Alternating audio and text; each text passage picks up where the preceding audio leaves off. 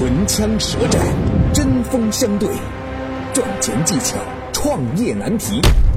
崔磊 vs 天使投资人奥斯卡，谁能获胜？马上进入今天的创业找崔磊。崔磊，乐客独角兽创始人、天使投资人，创办了《创业找崔磊》节目。奥斯卡，创丰资本天使投资人，喜马拉雅签约创业导师。下面进入问题一。哎呦我哥们儿，你这篮球场太棒了啊！你这环境没得说，太好了。哎，那必须的呀！我打算下一步啊，跟别人合作一下，整点吃的放在这边卖。哎，你看怎么样？那你还找别人干啥呀？你这饮料、小吃、沙拉啥的也不难，你钱你自己挣多好呀！哎，我这不是怕自己顾不过来吗？本期话题：体育场地餐饮项目。自己独立完成还是引进品牌合作？下面有请奥斯卡表达他的看法。大家好，我是天使投资人奥斯卡，我支持的是引进品牌。原因很简单，你以为你什么事儿都能做吗？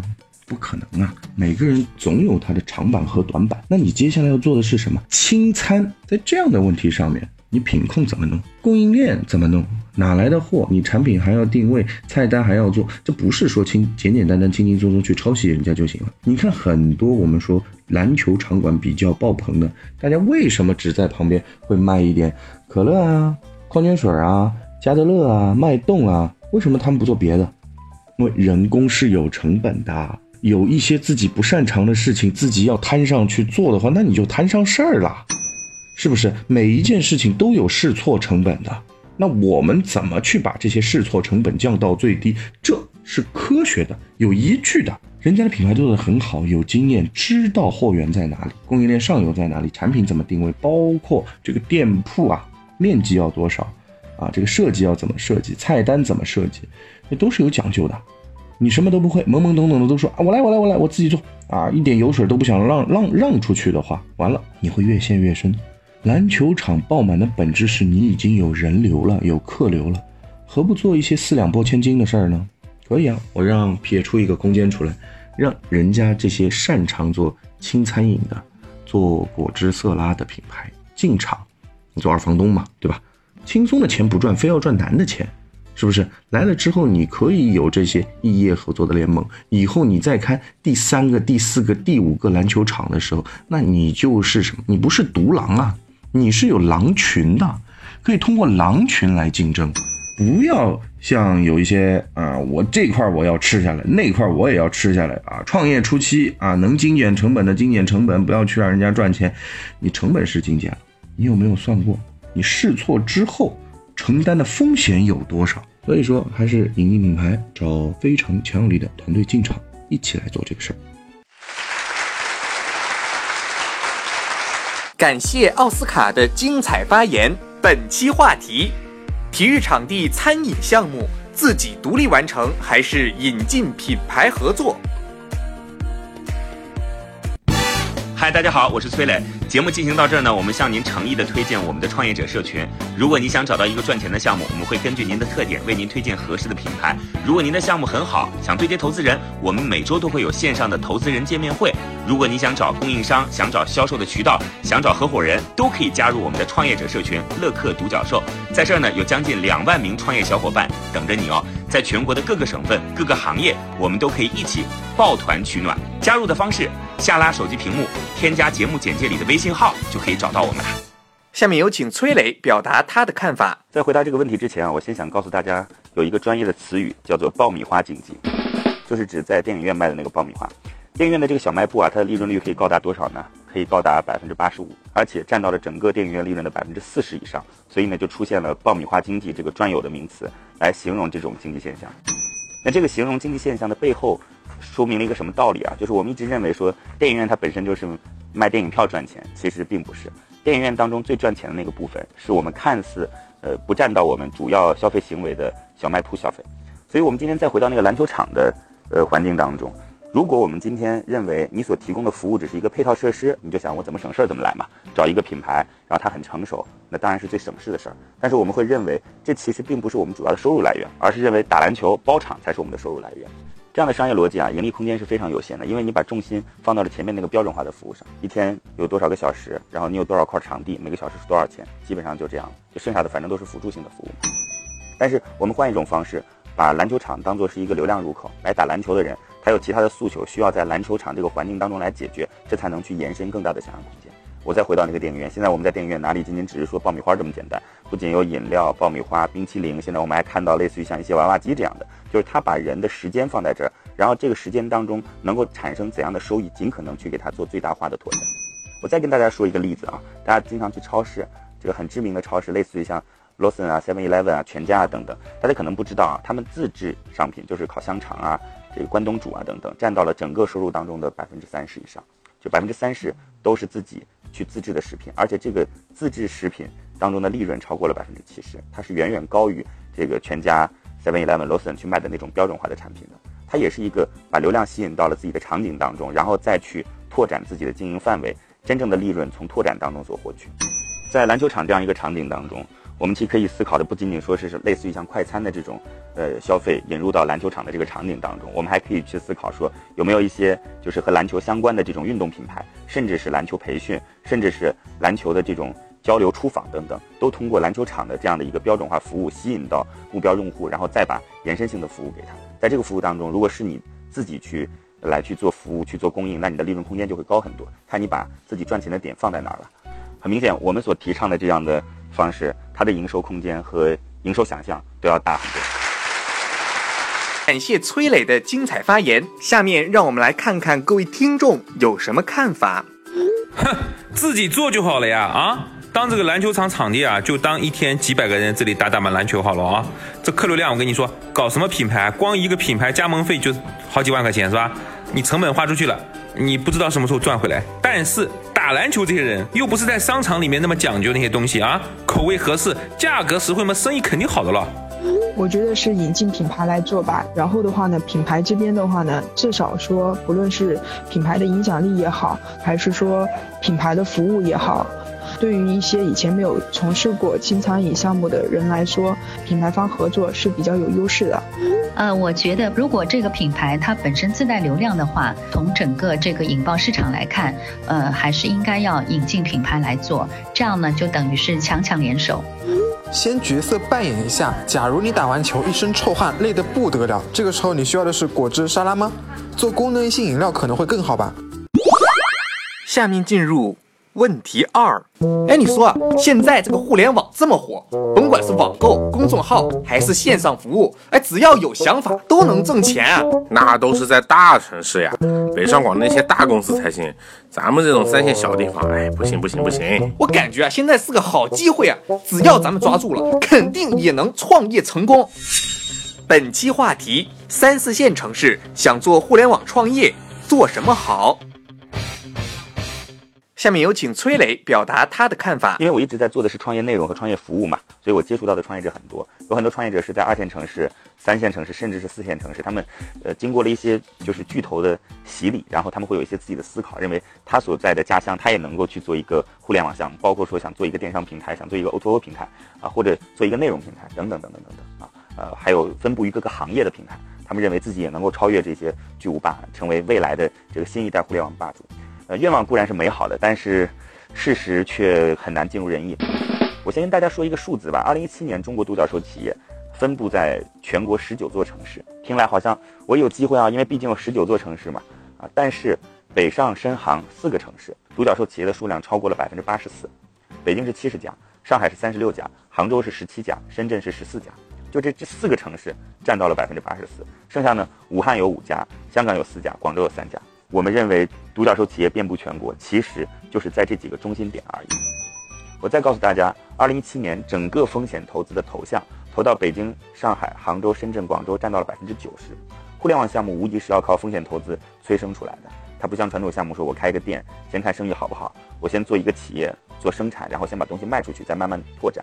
因为互联网项目很多刚开始的时候是先获取流量是不赚钱的，因为你的竞争对手在用各种补贴的方式来去拓展市场。那听完这些数字之后，我们就要思考说，为什么优秀的互联网企业都是在一线城市？其实很简单，因为互联网本质上来讲就是缩短了信息的链接路径，然后呢降低了信息的链接成本。所以呢，互联网很像一个高度中心化的主体，然后所有的信息都在它这里集合，然后由它再来分布给这个需求方。基本上就是这样的一个路径，大家去想一想看啊，所有的信息到它这儿集合，它再把所有的信息辐射出去，由它来作为中间方，由它来作为桥梁。呃，本来大家之间这种链接是没有路径的，或者要绕很多个点才能够链接到对方。那这样一个中心点端，它需要什么？它需要最优秀的人才来去做这样的服务嘛？就最优秀的人才来去接收，就散布于各个地方的信息，再经过这些最优秀人才的处理，去传达给有需求的人。所以人在互联网企业当中是最为重要的。北京、上海、深圳。杭州、广州之所以能够成为互联网企业的高地，无非就是因为它是一个中心化的模式，而中心化的模式需要的是精英人才来作为企业的支撑。当然，现在还有一个新的方式啊，就是加互联网，而不是互联网加。各种传统的行业通过互联网的赋能，然后让它的效率提升等等。但在这个当中，大家一定要知道一点，它的核心不在于互联网，而在于传统行业。你比如说，我们去做某一些生产流水线的这种效率提升，你懂的不是互联网，而是你对于传统的这种工序，这当中的一个个痛点都非常清楚。这当然能够做成一个很优秀的企业，但它本质上并不是一个互联网企业。我们今天探讨的题目是互联网企业在三四线城市能否开花结果？即便有很远大的理想，还是要根据现实情况做出我们自己战略上的调整。感谢崔磊的精彩发言。本期话题：三四线城市想做互联网创业，做什么好？嗨，大家好，我是崔磊。节目进行到这儿呢，我们向您诚意的推荐我们的创业者社群。如果你想找到一个赚钱的项目，我们会根据您的特点为您推荐合适的品牌。如果您的项目很好，想对接投资人，我们每周都会有线上的投资人见面会。如果你想找供应商，想找销售的渠道，想找合伙人，都可以加入我们的创业者社群乐客独角兽。在这儿呢，有将近两万名创业小伙伴等着你哦。在全国的各个省份、各个行业，我们都可以一起抱团取暖。加入的方式：下拉手机屏幕，添加节目简介里的微信号，就可以找到我们了。下面有请奥斯卡表达他的看法。大家好，我是天使投资人奥斯卡。我认为三四线城市一样可以互联网创业，原因有几点。我们先从宏观面来看，我们会发现发达国家发生的一些事情，哎，创业成功的一些案例可以复制并下沉到。发展中国家，而发展中国家好的一些业务项目呢，又会下沉到第三世界国。嗯，这是宏观层面。那我们从国家层面来看，一般一二线城市火爆的项目、火爆的内容必然会下沉，啊，那就是三四线城市，甚至辐射到啊这些每个村子。淘宝啊，这个是互联网里面的非常牛的一个项目。我们啊，马云先生说了，让世界没有难做的生意。难道这个事儿只能在一二线城市做吗？三四线城市的农村淘宝不是做的也是如火如荼吗？互联网，互联网，它虽然有人说这是个资源密集型的，但是你想，你在推任何业务的时候，你手下总要有人啊。你到了三四线城市，就是用。正确的人啊，熟悉三四线城市的啊，有三四线城市的资源的，给予合理的价格。你别告诉我你拿什么世界五百强啊，美美国、英国这帮人，让他们跑到三四线城市给我去推这些业务，去去去创一些新的项目去，不存在的，水土不服。一定是懂这个市场的人啊，他来趁着互联网这波做互联网加，那才有的搞。三四线城市做互联网项目是必然可行的，而且。互联网它不是一出来了之后，它就没有更新迭代啊。世界互联网，包括中国的互联网，随着技术啊，包括一些新的意识形态和业务形态的产生，机会还是有的。包括现在社交电商出来了，社交电商出来，你说只能在一二线城市搞吗？三四线城市不能搞吗？互联网创业一定是接地气，它不是说，哎呦，谈到互联网加了，那就是高大上啊，只能在啊发达的国家，只能在一二线城市搞，这是误区。这是必然的误区。互联网做的是什么？是便捷，是让人们的生活便捷。那这是根本。三四线城市同样需要生活的便捷的服务，三四线城市同样可以互联网创业。感谢奥斯卡的精彩发言。下面让我们来看看各位听众有什么看法。我支持反方。嗯，三四线城市都不具备互联网创业的必要条件呢，也没有程序员，市场也不行，政府也不支持，对不对？你一线城市也不是说你有一个团队有能力的就可以了，还得看各方面其他的资源。三四线城市啊，真的不行。我支持正方。三四线城市确实很难做，人才、资金、技术等都是问题。技术小有所成，眼界也就容易受到局限。巨头们都是全国布局。三四线城市肯定是有机会的呀，大城市的竞争太激烈了。无论是房租还是人工成本都很高，反而是三四线的城市有更多的创业机会。我们公司在二线城市，在饿了么、美团之前就一直做本地外卖市场，后来就被饿了么灭掉了。下面进入辩题三。亲爱的，亲爱的，我从小就梦想着开一个甜品店嘛。好呀，宝贝，我帮你看看代理哪个品牌比较好。人家不想做代理，想有一个自己的品牌嘛。可是万一大家都不认可你这个品牌怎么办啊？我不管，我不管，你就是不爱我，哼！本期辩题：自创品牌和代理品牌哪个好？正方崔磊出招。就我个人而言呢，我是更倾向于自创品牌啊。当然，说实话，绝大多数人是没有自创品牌的能力的。就为什么我自己更倾向于自创品牌呢？我们就用身边的举例好了。不管你今天走到的是上海的南京路，还是北京的南锣鼓巷、杭州的清河坊，或者厦门的鼓浪屿，呃，甚至是丽江这样的知名旅游胜地，我们会发现说，绝大多数的品牌它其实都是加盟品牌，但是网红店一定自创品牌。那这个加盟品牌和自创品牌当中最大的区别到底是什么呢？就加盟品牌它需要的资源和自创品牌需要的资源是不一样的。那加盟品牌需要什么资源呢？需要的就是场地、钱，对吧？你有足够好的房子，有足够多的钱能够去加盟这个品牌，你这生意就可以开始干了。如果好的品牌方事无巨细，所有的一切都告诉你了，你干就行了。这听来是一件很诱人的事情，但是它的竞争力实在是太低了嘛？怎么样才能够有自己的竞争力？当然是自创品牌了。那我们再回头想想看，如果今天你具备一定的技能，我们举几个例子好了啊？呃，现在有很多很潮流的纹身店，对吧？你自己想好，你这个纹身的主题是什么？是二次元的纹身主题。这个二次元当中包括很多国漫啊或者日本漫画当中的人物，那没问题啊。你对于这些动漫人物的理解，再加上你的二次创作，然后来服务你的用户，构建了自己足够的核心竞争力，这不是别人用钱能够买得来的。再比如说啊，我前两天看到了一个专门卖这个电子烟的小店，老板呢是一个。新疆人，然后在重庆创业，他的这个店铺当中卖的是全世界各地的电子烟。大家听来说好像这个产品也没什么竞争力呢？错了，他这当中首先挑选的电子烟的这个烟油是经过各种各样地方的去采购，在这儿能够买到，应该算在重庆吧最为这个丰富的电子烟的烟油，还有电子烟的烟杆，以及他会对于这个电子烟的烟杆来进行改造。这个改造之后吸入的这个口感就会截然不同。我们其实回头去看说。自创品牌和加盟品牌来来说，自创品牌多了一样条件，就是你对于这件事情是否有熟悉的技能，是否有更为深刻的理解。创业这件事情无非就是大家都在跑马拉松嘛，谁具备更多一项的技能，谁多带了一瓶水，说多备了一点干粮，谁就势必能够去跑得更远一些。那当然也有人会说啊，那我在跑的过程跑错了方向怎么办？我在过程中犯了一些低级错误怎么办？我跟着加盟品牌就可以去减少这种错误嘛。如果今天你是一个创业小白，你刚刚开始，我建议你还是先加盟。为什么说我支持自创品牌？是因为太多雷同的东西，它实在没有亮点。一旦你掌握了一些基本认知，一旦你不会去犯那种这个最基本的错误的时候，再去总结一下自己的优势，你再去做一个更为有核心力的自创品牌，我相信会走得更远，更具备想象力。感谢崔磊的精彩发言。本期辩题：自创品牌和代理品牌哪个好？嗨，大家好，我是崔磊。节目进行到这儿呢，我们向您诚意的推荐我们的创业者社群。如果你想找到一个赚钱的项目，我们会根据您的特点为您推荐合适的品牌。如果您的项目很好，想对接投资人，我们每周都会有线上的投资人见面会。如果你想找供应商，想找销售的渠道，想找合伙人，都可以加入我们的创业者社群乐客独角兽。在这儿呢，有将近两万名创业小伙伴等着你哦。在全国的各个省份、各个行业，我们都可以一起抱团取暖。加入的方式：下拉手机屏幕，添加节目简介里的微信号，就可以找到我们了。反方奥斯卡接招。大家好，我是天使投资人奥斯卡。那从这个维度来讲，我觉得应该是代理品牌比较好。为什么？题目大家也说了。哎呀，他想开一个甜品店，自己呢有一些不错的手艺啊，或者说很棒的手艺。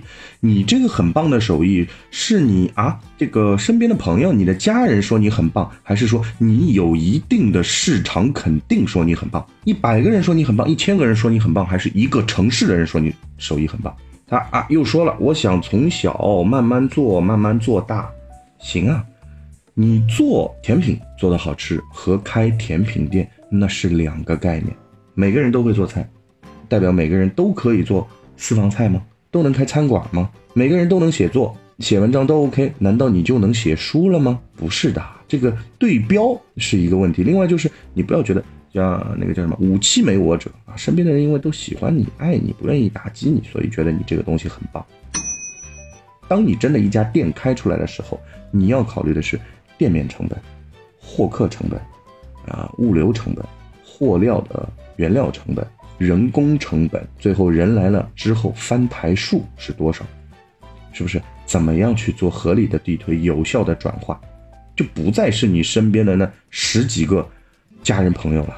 那在这样的情况下，你说，哎呦，哎呀，我现在身边就这十几个人啊，如果说我只做给他们吃的话，哎，可以啊，你自己搞一个。自己的品牌嘛，但如果说你要面对的是泛大众，为什么不从一些成熟的案例里面，从一些成熟的项目里面学习一点？我先代理你啊，我先代理的一两年啊，回了成本之后，我学到了哦，原来啊他们是这么玩的，为什么他们要搭代理加盟商？哦，原来是因为这里有一块利润，如果我自己自创品牌，这块利润是不是可以变成自己的呢？哦，原来开店的时候，啊门。朝东开，门朝西开，窗要怎么弄？灯光的亮度要怎么样？原来里面都有讲究的。那我自己开的时候，是不是已经有一定的经验资格了呢？